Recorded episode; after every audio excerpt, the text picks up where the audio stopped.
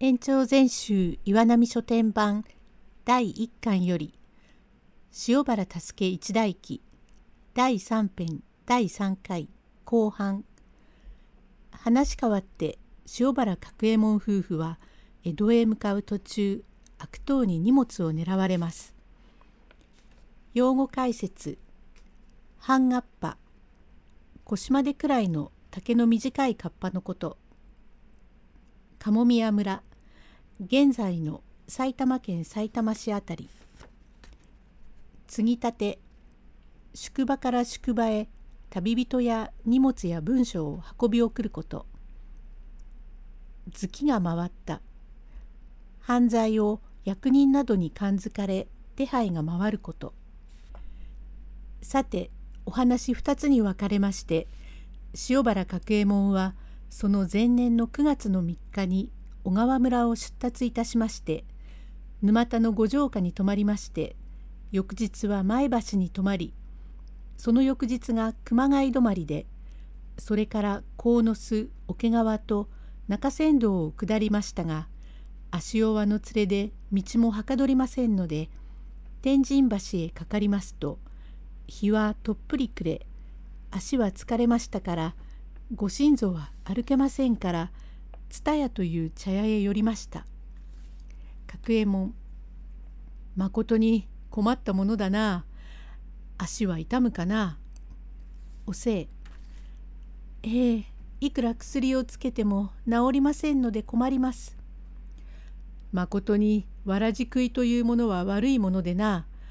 そのくせ山道は歩きつけていたが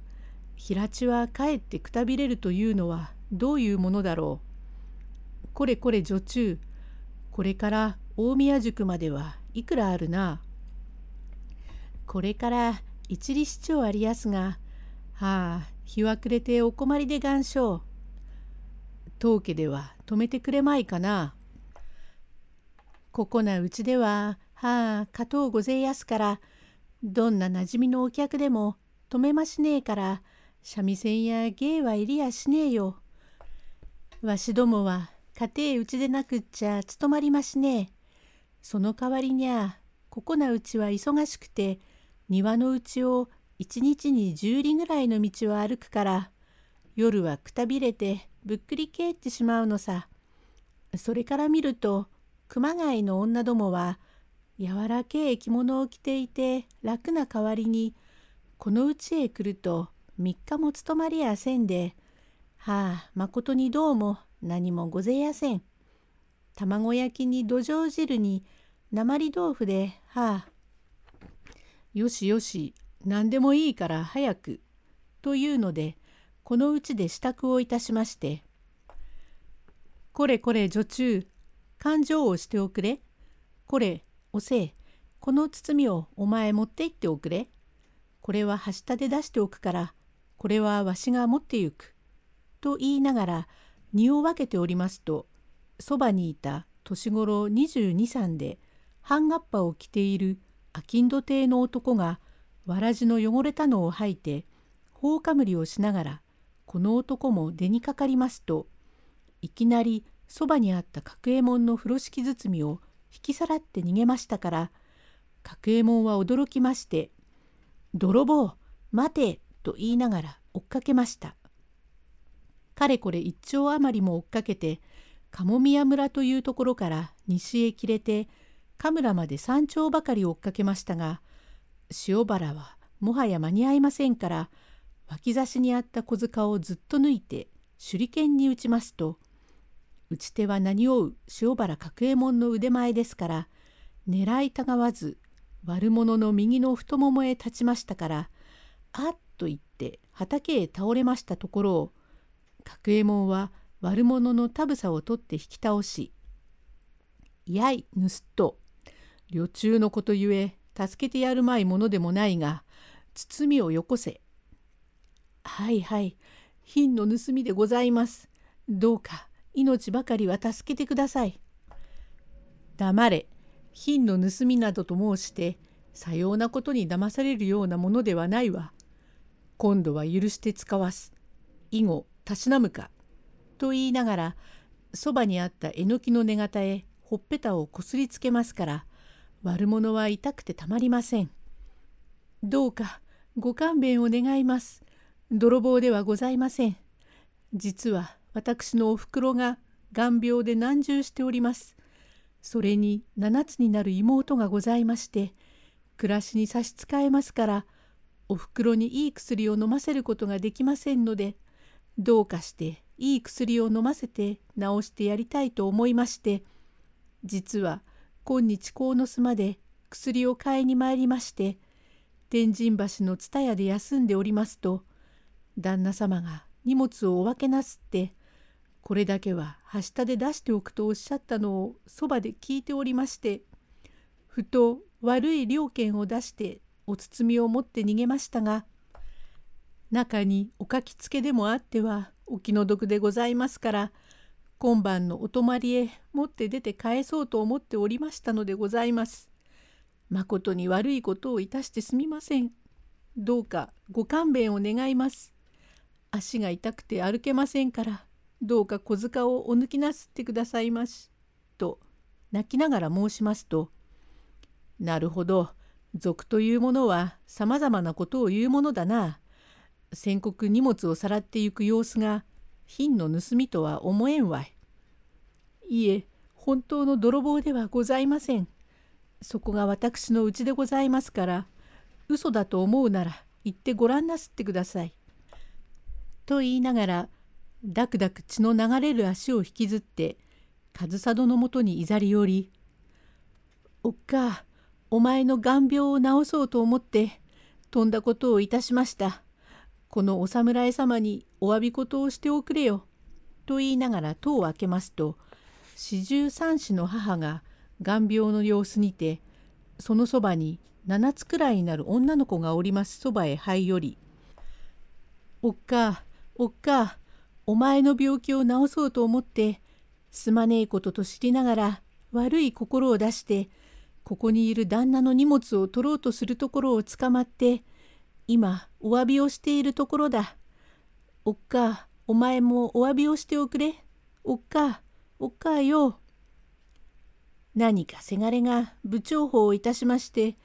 申し訳がありません。どうぞお許しくださいまし。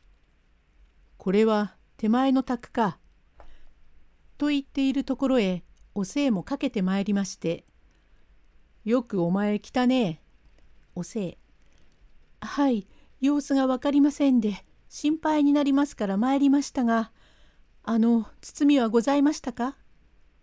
何包みは取られはせん。ばばあどなた様でございますか？さっぱり見えませんがどうかご勘弁を願います。不届き至極なやつでございます。さあこれ来い来い」と言いながらせがれのたぶさを取って引き寄せまして3つ4つ続け打ちに打ちました。おっか堪忍してくれ堪忍してくれ。堪忍してくれと言ってこれ手前も元は6を取ったものの子ではないか。たとえいかに貧乏すればとて人様のものを取っては亡くなった夫様にすまない。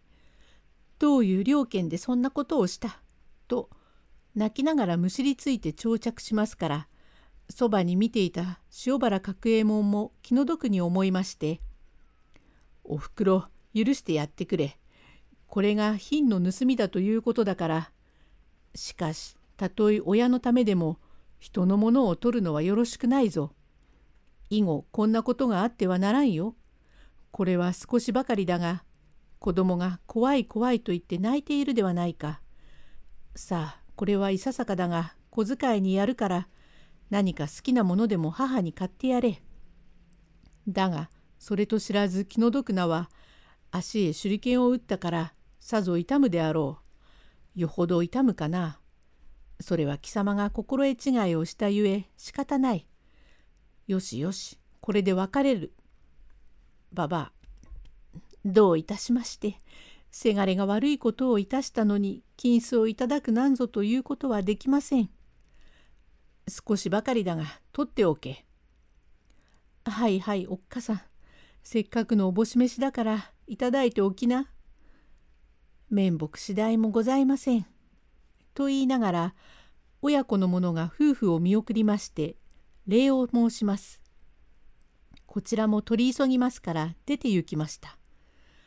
親子は上総のところまで塩原夫婦を見送り雨戸を立てて顔を見合わせかのおふくろは眼病だと言ったのが目をぱっちり開きましてせがれに向かい「まぬけドジを組んじゃいけねえじゃねえか」ええすっかりやり損なってしまった。びっこになってしまって高飛びをする時どうするつもりだこの小塚はめっぽうにいてえや。おっかあいつは今夜大宮の栗原へ泊まると言ったから今夜後から行って一種芸師に仕事をしてくるからよ。よしねえよしねえおめえのすることは何でもドジばかりでしようがねえ。またやり損なうといけねえからよしねえよ。と親子で争っているところへガラッと戸を開けてきたのは継ぎたてのニスケというごまの灰。ニスケ。おっか何しろここにいることはできねえ。あの子を角明かしたことから月が回った。というわけは堂々村の倉八と金山の松と枝村の源蔵が捕まって俺たち足がついてきたからすぐに逃げなくっちゃいけねえぜ。ばば、それ見ねえな。びっこになってどうするんだい。